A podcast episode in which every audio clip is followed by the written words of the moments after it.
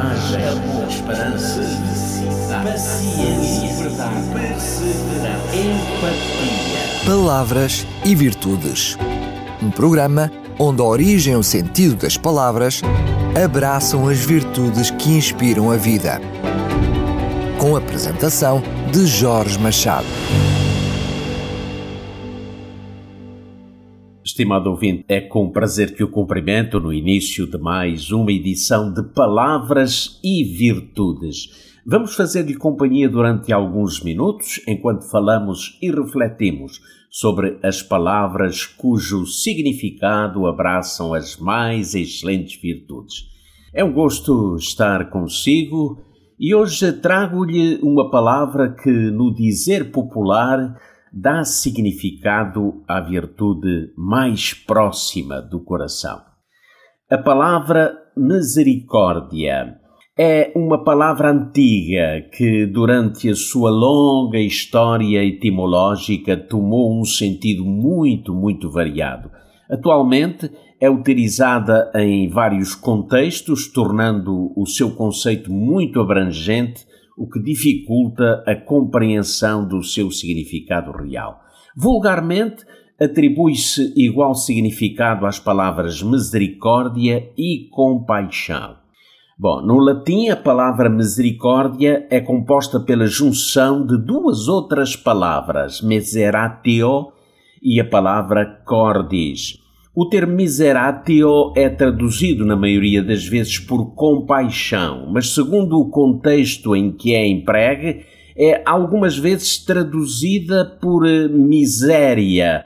Já o termo cordis significa coração. Deste modo, podemos encontrar dois possíveis significados para a palavra misericórdia. Um deles será ter coração por um miserável, referindo-se à atitude do coração que se debruça sobre um desprezível, e o outro seria a inclinação de um coração compadecido. O misere era a designação que se dava à sica ou ao púgio romano, um pequeno punhal colocado junto à espada e que era usado pelos soldados para desferirem o golpe fatal ou o golpe de misericórdia às vítimas moribundas. Terá isso influenciado o significado que alguns etimólogos atribuem à palavra misericórdia? Bom, não sabemos. No entanto, é bom lembrar que a grande maioria inclina-se mais a atribuírem à palavra misericórdia o conceito de profunda compaixão. A concepção de misericórdia, segundo as Sagradas Escrituras, revela-se através do amor mais profundo. Refere-se ao sentimento inalterável que faz com que o coração de Deus se incline perante a condição miserável do homem pecador. No Antigo Testamento, a misericórdia faz parte da linguagem que é usada em referência à aliança entre Deus e o seu povo. Designa um amor ilimitado, capaz de se perpetuar inalterável, seja em que situação for.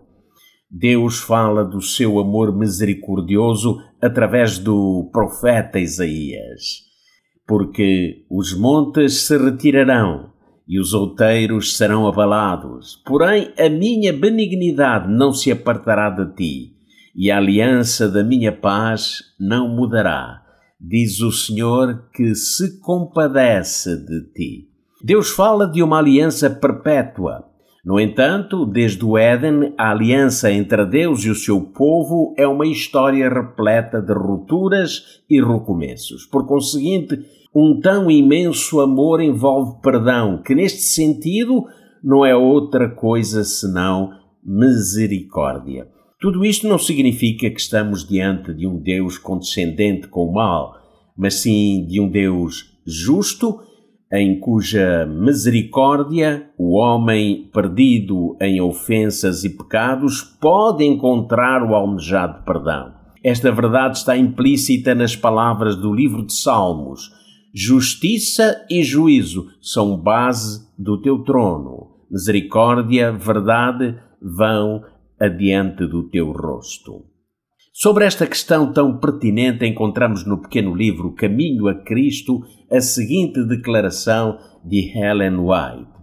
As condições para se obter misericórdia de Deus são simples, justas e razoáveis. O Senhor não requer de nós atos penosos a fim de que alcancemos o perdão dos pecados. Não precisamos empreender longas e cansativas peregrinações, nem praticar duras penitências a fim de recomendar a nossa alma ao Deus do céu ou expiar nossas transgressões. Mas o que confessa os seus pecados e os deixa, alcançará misericórdia. Esta é a fórmula correta, baseada nas sagradas Escrituras, para se obter a misericórdia divina que está ao alcance de todos. Foi por meio de Jesus que a misericórdia se manifestou aos homens. O caráter de Deus é imutável.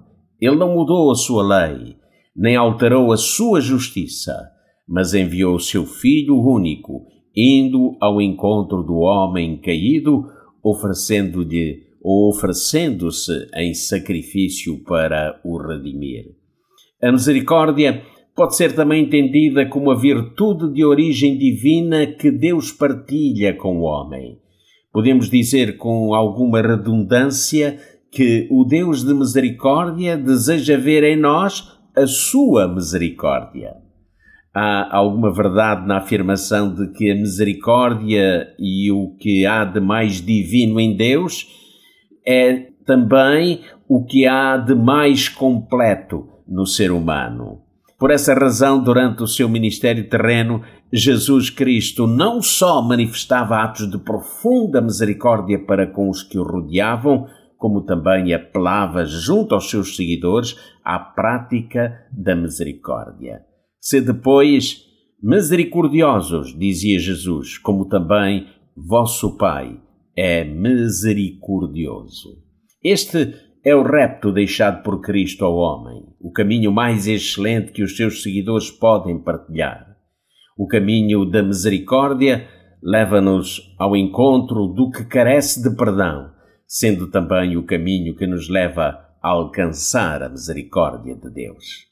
Lemos nas Sagradas Escrituras. Foi Jesus quem o afirmou. Bem-aventurados os misericordiosos, porque eles alcançarão misericórdia. E é assim que chegamos ao fim de mais um tempo de palavras e virtudes. Continuo na nossa companhia. Quanto a mim, despeço-me com o meu abraço de amizade e a promessa de que voltarei em breve. Coragem, esperança paciência, verdade, perseverança, empatia. Palavras e virtudes. Um programa onde a origem e o sentido das palavras abraçam as virtudes que inspiram a vida. Com a apresentação de Jorge Machado.